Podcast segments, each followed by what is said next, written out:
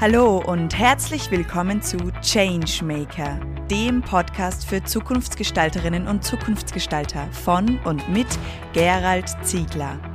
Es erwarten Sie inspirierende Gespräche mit Visionären und Vorreiterinnen aus Wirtschaft, Kultur und Wissenschaft. Alles Zukunftsgestalter, die für glückliche und erfüllte Menschen in einer gesunden, enkeltauglichen Arbeitswelt brennen. Unser heutiger Changemaker Christian Kleiner. Herzlich willkommen zu einer neuen Podcast-Folge mit dem Physiotherapeuten Christian Kleiner. Lieber Christian, schön, dass ich bei dir sein darf und herzlich willkommen bei mir in meinem Podcast für Changemaker und ZukunftsgestalterInnen.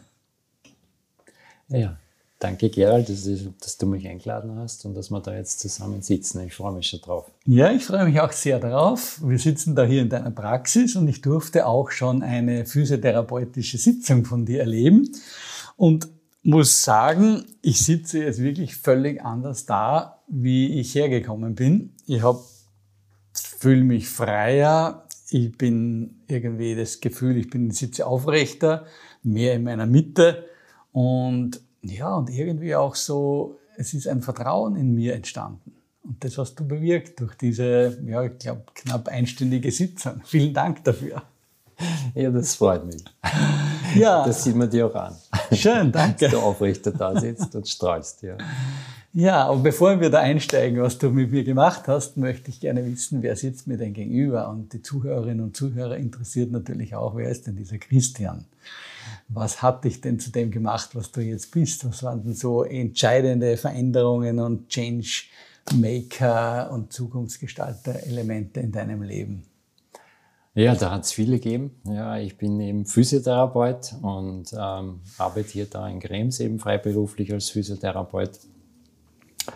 Und ähm, als Physiotherapeut sind wir zuständig für den Körper, ähm, nächstes Mal für den Bewegungsapparat, das heißt für die Muskeln, für die Gelenke ähm, und ähm, sind dafür ausgebildet, dass wir Veränderungen im, im, äh, im, im Gewebe aufforschen dass wir die lesen, dass wir gemeinsam äh, mit unseren Patienten dann auch analysieren, was wir da entdeckt haben und dass wir dann, wenn es wirklich so läuft, wie es läuft, dann auch eine schmerzfreie Lösung finden. Und ähm, aufgrund verschiedener äh, Vorkommnisse in meinem Leben äh, war es dann so, dass mich so von der klassischen physiotherapeutischen Linie dann weggezogen hat und ich drauf gekommen bin, dass es sehr, sehr viele Veränderungen im Gewebe gibt, die weit darüber hinausgehen, dass es sozusagen nur mechanische Veränderungen gibt, wegen Überlastungen oder wegen ähm, Fehlbelastungen, sondern dass es Spuren im Gewebe gibt, ähm, die auf äh, emotionale Veränderungen zurückzuführen sind, auf, auf psychische Traumata, auf transgenerative Traumata, auf dass innere Haltung äh, eine, einen Ausdruck kriegt im, im, im Gewebe. Ja, und so hat es mich dann von der klassischen Physiotherapie, äh, die ich noch immer sehr, sehr gerne mache, äh, und die noch immer ein Teil meiner Arbeit ist, in einen Bereich gezogen, den man wahrscheinlich als psychosomatische Physiotherapie bezeichnen kann. Mhm, sehr spannend. Da werden wir später noch näher darauf zu sprechen kommen. Wir haben uns ja bei einer Ausbildung für Organisations- und Familienaufstellungen kennengelernt. Äh, und da waren 20 Teilnehmerinnen und Teilnehmer und irgendwie hatten wir ja von Anfang an schon so irgendwie eine, eine, ja, eine Beziehung oder wir haben uns irgendwie verstanden. Äh, und das hat mich auch hierher geführt zu dir und wir haben uns dann ja auch in weiterer Folge immer wieder mal so kurz getroffen oder ausgetauscht und, und ich habe auch von dir ein paar Unterlagen gelesen, die du geschrieben hast und die waren mir ganz spannend. Wie hat denn dieses Aufstellungsthema mit der Physiotherapie zu tun? Wo siehst du denn da Verbindungen? Mhm. Also da hat es auch so eine Schlüsselerfahrung gegeben. Ähm, an so einem Test, den ich in der Physiotherapie mache, ist ein sehr einfacher Test, wo man die Hand am Kopf legt ähm, und dann reagiert der Körper drauf und zeigt an, wo Spannung ist. Äh, und vor einigen Jahren war es dann so, dass ich bei einer Patientin von mir die Hand am Kopf gelegt habe und erwartet habe, dass irgendwo in den Körper hinein eine Spannung gibt. Ähm, das war aber ganz anders, weil die Spannung ging mitten in den Raum hinein. Ich habe noch kurz gedacht, hoffentlich nimmt das meine Patientin jetzt nicht so wahr, aber die hat das natürlich auch genauso wahrgenommen und hat mich gefragt, du, ja, was ist denn das, was dann direkt in den Raum hineinzieht? Und so war ich sozusagen in der Verbindung von den Systemen und von der ja, systemischen Therapie hin zum Körper, ähm, wo ich das erste Mal so wirklich direkt wahrgenommen habe, ähm, dass systemische Felder einen direkten Einfluss auf die Spannung im Körper haben. Mhm. Genau. Das ist ja spannend. Du hast ja auch von anderen Erlebnissen erzählt, die dich geprägt haben. Nämlich am Sterbebett von deinem Vater hattest du ja auch ein besonderes Erlebnis, das dich dann irgendwo hingezogen hat. Das heißt, du hast offensichtlich ein Gespür für, ich möchte es jetzt mal als Energie bezeichnen, für Energien, die man nicht unbedingt greifen und riechen und sehen und hören kann, die aber trotzdem vorhanden sind. Möchtest du den Zuhörerinnen und Zuhörern noch von diesem Erlebnis äh, deines, an diesem Sterbebett von deinem Vater erzählen? Ja, also zu dem Zeitpunkt äh, äh, war ich schon Physiotherapeut äh, und war so der klassische analytische Physiotherapeut, ähm, der für den alles beweisbar sein muss und der, ähm, der in dieser Art und Weise ähm, tätig war und wahrscheinlich noch die Patienten äh, vor solchen Therapeuten, so wie ich sie jetzt bin, noch gewarnt habe. Und ähm, ja, damals war das so, ähm, dass mein Papa ähm, im AKH gelegen ist auf der Intensivstation und dann relativ rasch in eine Situation gekommen ist, wo er in ein Koma gefallen ist. Mhm. Und mich hat dann dort der Pfleger noch angerufen und hat gesagt, also ich brauche heute nicht kommen, weil der Papa ist ins Koma gefallen, meiner Mama geht schlecht, ich soll lieber zu ihr fahren. Ich habe aber ausgemacht, ich komme am, am, am, Vormittag und bin dann aber erst am Nachmittag gekommen. Und wie gesagt, der Papa ist auf der Intensivstation im Koma gelegen. Ich mache die Tür auf zu seinem Zimmer, wo er liegt. Er dreht den Kopf zu mir rüber, schaut mich an und äh, ich war noch zwei, drei Meter entfernt von ihm, sagt, ich habe dich am Vormittag erwartet. Und äh, der Pfleger, der hatte noch Dienst, mit dem ich vorher telefoniert habe, und der war auch völlig fassungslos. Und dann ja, habe ich mich zu meinem Papa gestellt und gesagt, oh, es tut mir leid. Und er hat meine Hand genommen. Und dann bin ich mit ihm ein Stück weit hinübergegangen. Und diese Erfahrung äh, ja, hat mein Leben verändert. Also wow. von dem Moment an war es so, ähm, dass ich Dinge wahrnehmen kann, die ich vorher vielleicht verdrängt habe. Vielleicht habe ich sie früher schon wahrgenommen, aber jetzt ist es so, dass ich sie nicht mehr verdrängen kann. Und dieser analytische Geist, der ist genauso geblieben wie vorher. Das heißt, ich brauche immer, möchte auch immer einen Wiederbefund haben. Also wenn ich, wenn ich irgendwas, wenn ich irgendwas sehe, dann sehe ich es.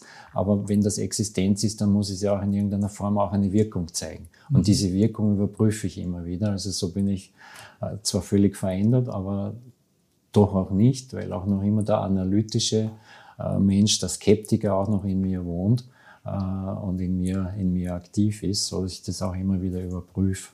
Mhm. Mhm. Das finde ich jetzt sehr berührend, weil du verbindest quasi beide Dimensionen. Die mentale Dimension oder mehrere Dimensionen, die spirituelle Dimension, die mentale Dimension, aber auch mit unserer rationalen Dimension. Das heißt also, diese Kombination macht dich ja dann auch ganzheitlich, so gesehen, oder? Ja, genau. Würdest also, du das so bezeichnen? Ja, genau. Ja, also für mich hat, ist, ist das sozusagen genauso normal, ja, ein spirituelles Erlebnis, dass ich eine Vision habe, ich sehe irgendwas mhm. und das äh, habe ich vorher noch nie in meinem Leben gesehen mhm. und dann lasse ich mich dorthin führen von sozusagen wie von einem inneren, von einem inneren Führer und dann ist es dort wirklich so, wie ich das gesehen habe oder ich sehe irgendwas bei einem Patienten, ähm, dann hat das für mich die gleiche Qualität, äh, wie wenn wir gemeinsam Wasser trinken. Also mhm. das ist ich, ja, für mich ist es so, dass Spiritualität nichts Abgehobenes ist und dass ich das auch so gern vermitteln möchte, ähm, dass Spiritualität ganz was Normales ist und dass es wahrscheinlich, dass wir das verlernt haben, einfach auch das wahrzunehmen, weil wir es über so viele Generationen in irgendeiner Form verdrängt haben. Weil, weil mir so viele Menschen einfach auch sagen, ja, wissen Sie, Herr Kleiner, ich, ich sehe das auch immer, aber ich traue mir das eigentlich niemandem sagen. Also es sind doch sehr, sehr viele, die ähnliche Wahrnehmungen haben, ähm, aber gelernt haben, dass es gescheiter ist, das nicht zu sagen. Ja, weil so im, im ich mal, gesellschaftlich-wirtschaftlichen Umfeld das einfach noch immer zu wenig Rolle spielt. Ich möchte nicht sagen keine Rolle mehr, weil ich erlebe schon auch ganz viele Unternehmen und Unternehmer und Führungskräfte, die für diese Themen offen sind, die sich auch mit verschiedensten alternativen Themen wie eben Astrologie oder äh, Astronomie oder was auch immer auch beschäftigen. Aber es ist noch immer nicht im Mainstream angekommen oder in der Öffentlichkeit angekommen. Und wenn bei mir, so unser Vergleich zwischen unseren Tätigkeiten ist ja, dass ich gerufen werde, wenn es beispielsweise, nicht immer, aber beispielsweise ein Konflikt in einem Unternehmen entsteht. Und der Konflikt ist bei dir ja, dass es einen Schmerz gibt im Körper. Und du hast sozusagen quasi als Einstiegsebene oder Einstiegsweg den Körper, wo bei mir oft irgendeine Situation oder eine unangenehme Situation einer Organisation oder eine, ja, eine, ein Silo-Denken in einem Unternehmen und keine Zusammenarbeit, wo ich dann einsteige in das Unternehmen, steigst du über den Schmerz ein. Ja, genau, nicht? Aber das Symptom ruft uns, oder? Das Symptom ruft uns, ja, genau. Und bei dir tut es natürlich meistens noch weh wie bei mir. ja, genau. Und wie gehst du dann vor? Das, das Symptom ist ja nur ein Teil. Das ist ja nicht das Problem, unter Anführungszeichen. Ja, genau.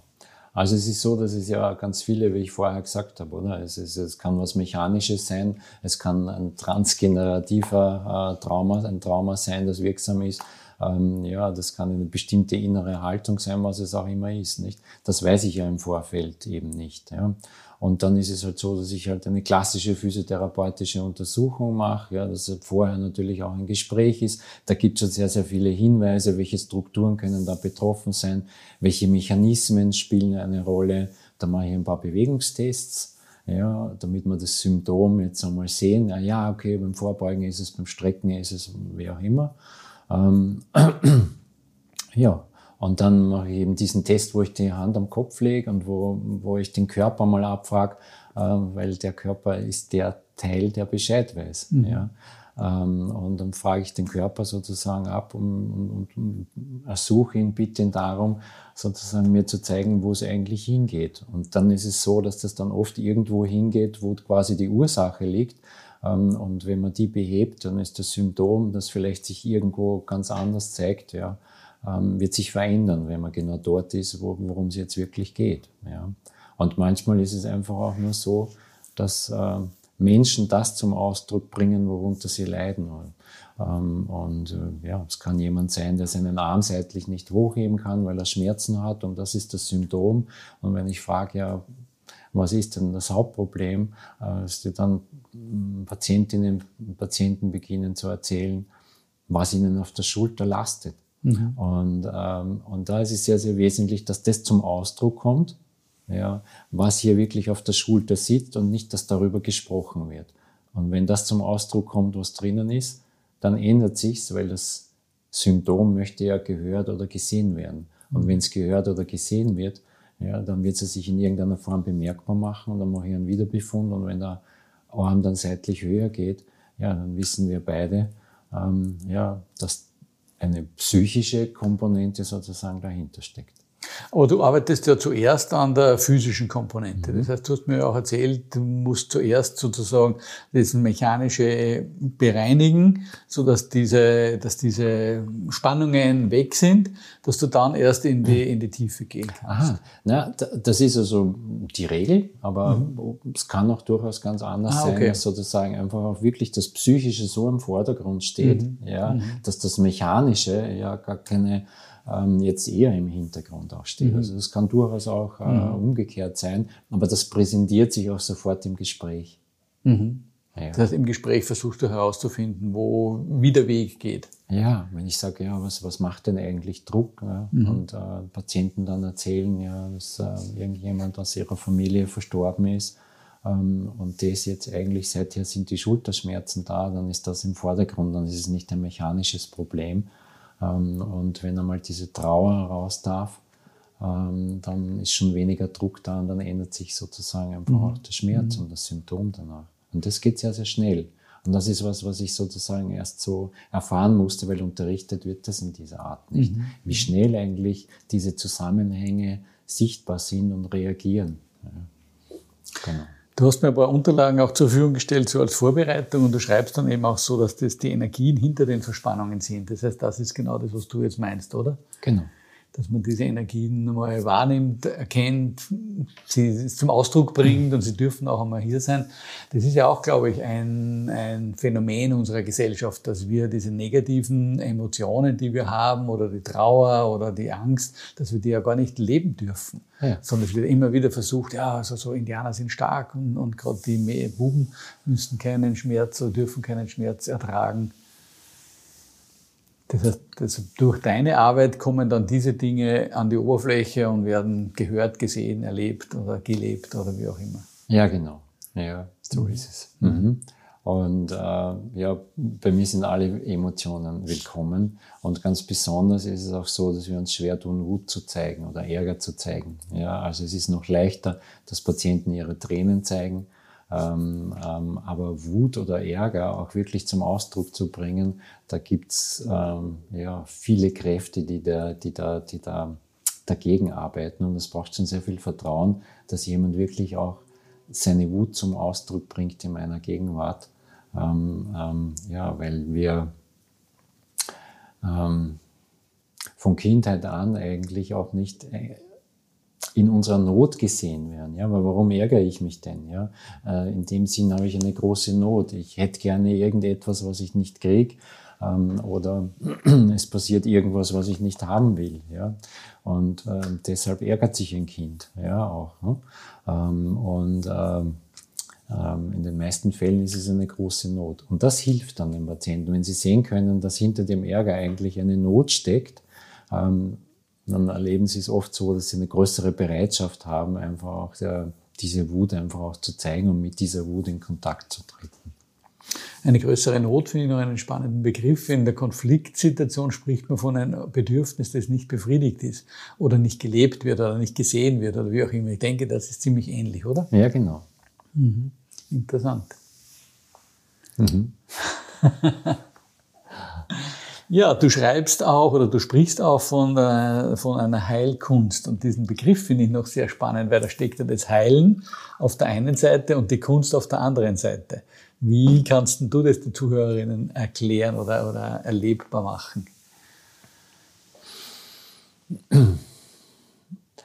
Ja, wir lernen bestimmte Techniken, wir lernen bestimmte Behandlungstechniken, mhm. wir lernen bestimmte Untersuchungstechniken. Ja? Ähm, und ähm, da ist es so, dass wir ganz exakt und gleich vorgehen. Und äh, trotzdem gibt es einen, einen Unterschied, wo jeder eine individuelle Note hat. Auch wenn man genau gleich quasi behandelt, behandelt man dann doch nicht genau gleich und untersucht auch nicht genau gleich. Ja, jeder hat einen anderen Griff, ja, ähm, jeder bringt sich irgendwie anders ein. Ja. Und so ist schon mal da, mal sind individuelle Unterschiede. Und je länger wir äh, beruflich tätig sind, umso mehr ist es so, dass diese Note, diese individuelle Note ähm, einen, einen Ausdruck bekommt. Ja. Ähm, ähnlich wie es bei Künstlern, äh, bei Musikern ist. Ja. Also ähm, wenn verschiedene Musiker ein gleiches Stück spielen, wird, wird man das als Hörer wahrscheinlich ganz unterschiedlich erleben, mhm. je nachdem, wer es spielt und in welchem Zustand er gerade ist. Und das ist die Kunst. Und so ist es eben hier auch, dass sozusagen mein Sein, mein Wesen, ja, meine Erfahrungen ja, ähm, in die Behandlungen mit einfließen. Und äh, meine Hingabe, ja, all das ja, hat einen Einfluss ähm, auf das, wie es Patienten erleben und auch auf die Wirkung. Und damit ja, äh, entsteht sozusagen aus einer normalen Behandlung letztlich auch eine Heilkunst. Ja, und damit baust du ja ein Feld auf, ein Energiefeld, Schwingungsfeld, wie auch immer es bezeichnet, in das diese Patienten auch eintauchen. Und ihr habt dann ja sozusagen ein überschneidendes Feld der Heilung, der Energie ja, wie würdest du das bezeichnen oder wie ist das, wie, wie erleben die Patienten das bei dir?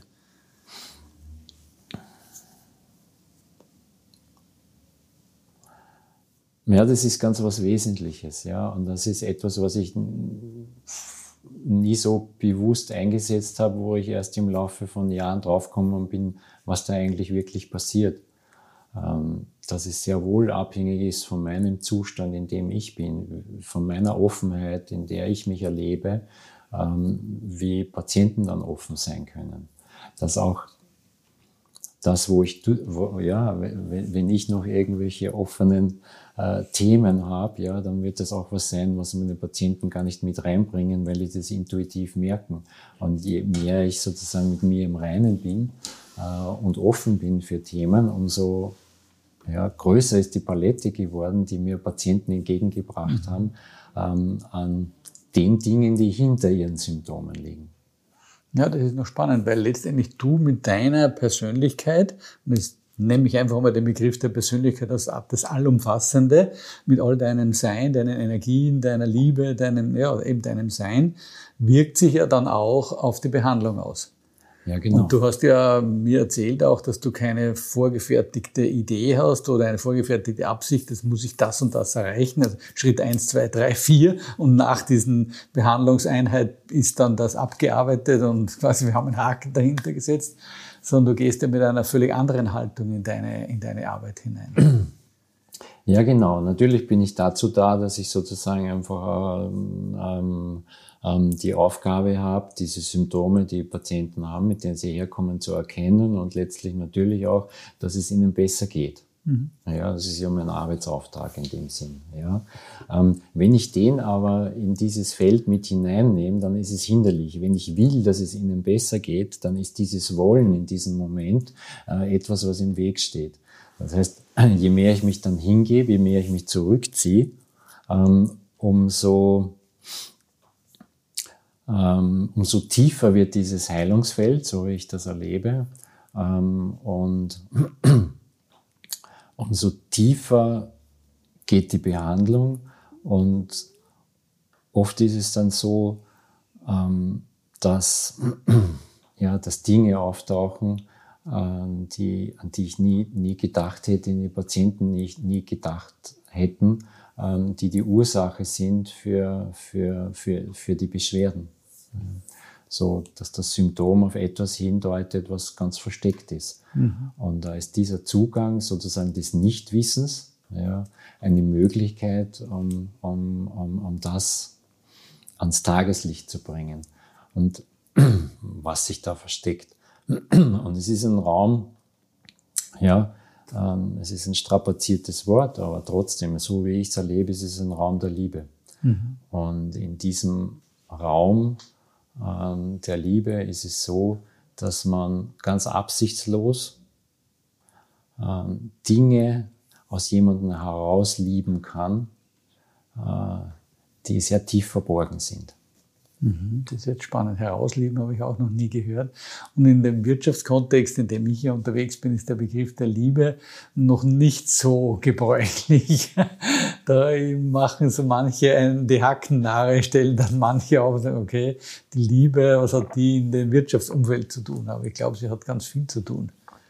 Mehr wie das, was wir bisher erforscht haben oder meinen oder, oder erkennen, glaube ich.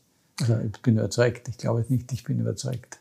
Ja, und das macht einen ganz großen Unterschied, ob es darum geht, jemanden zu lieben oder etwas zu lieben oder in der Liebe zu sein.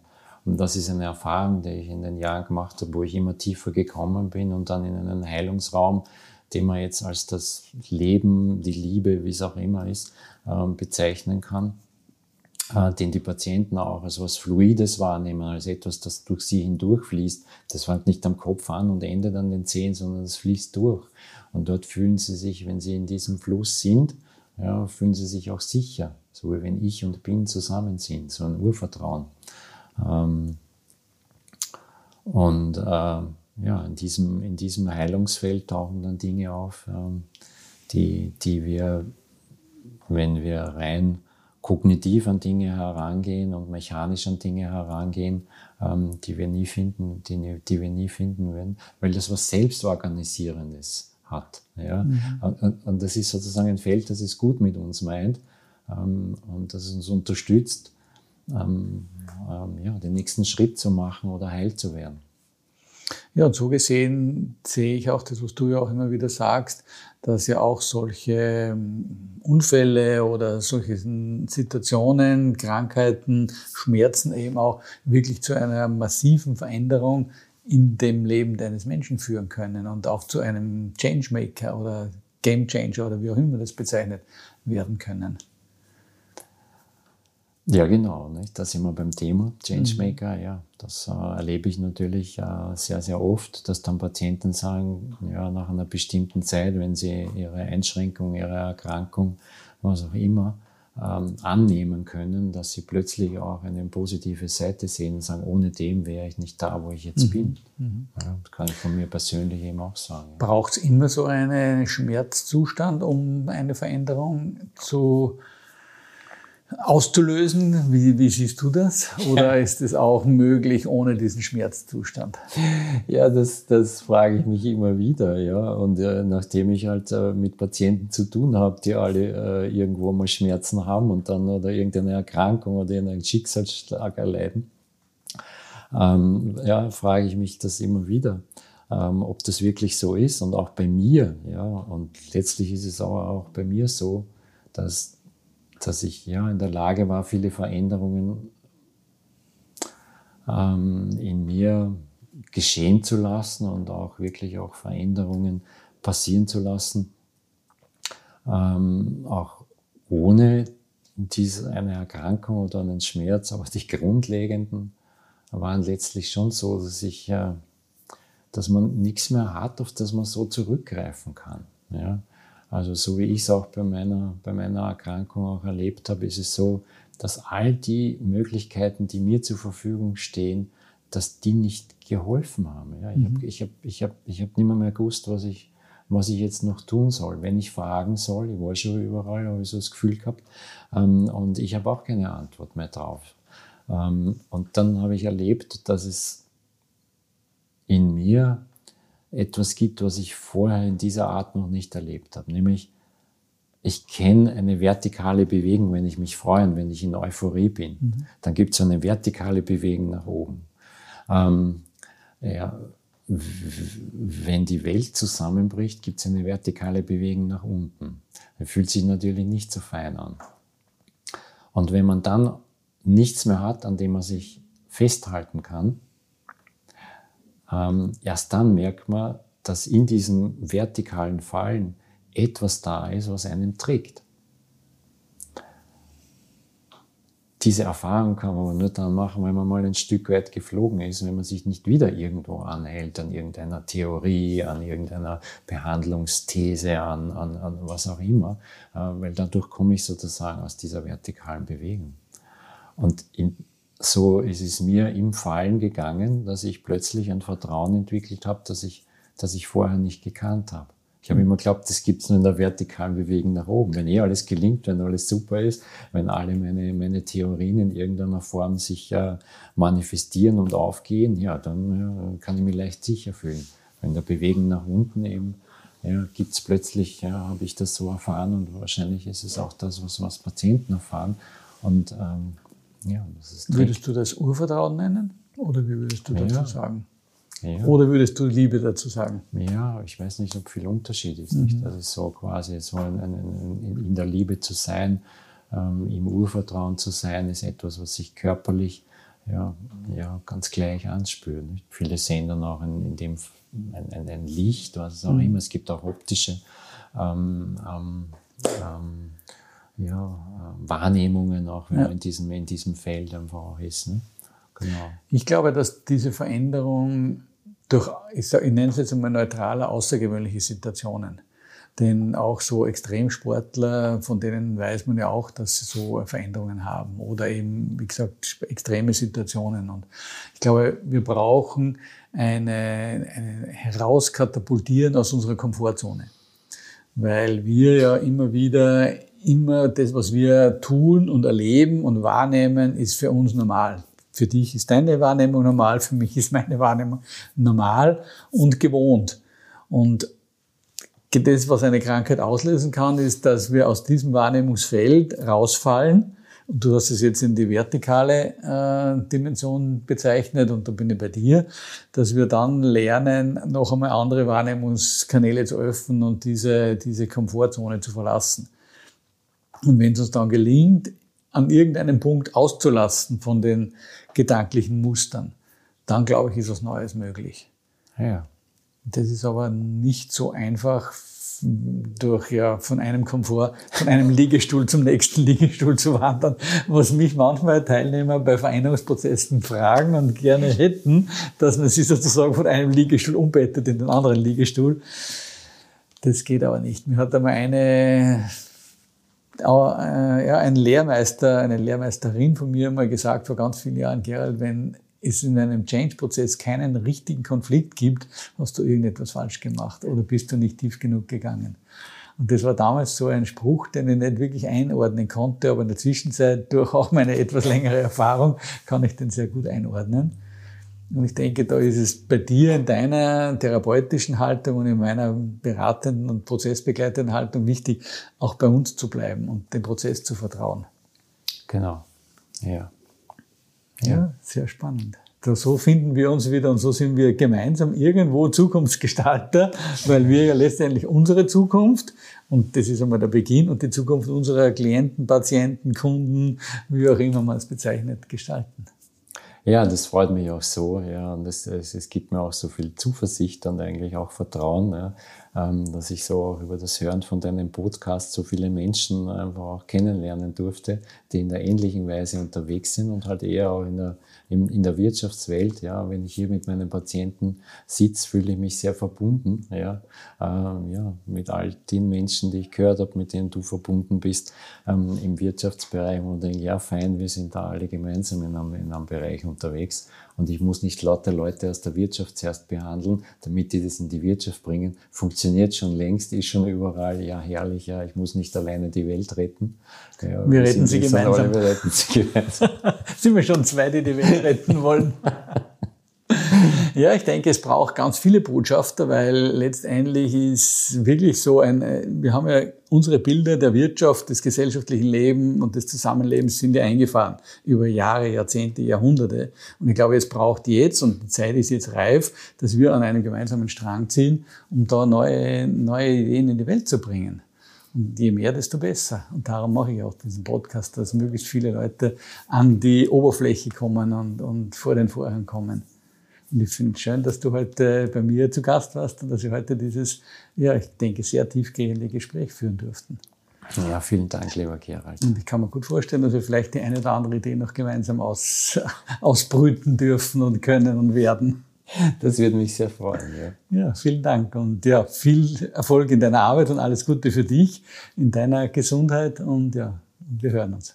Vielen Dank. Danke, dass Sie heute beim Changemaker Podcast dabei waren. Mehr Informationen dazu finden Sie in den Show Notes und auf www.thechangemaker.at. Wenn Ihnen diese Folge gefallen hat, dann vergessen Sie nicht, den Podcast zu abonnieren. Wir freuen uns auf Ihre Reaktionen, Gedanken oder Fragen auf podcast at thechangemaker.at.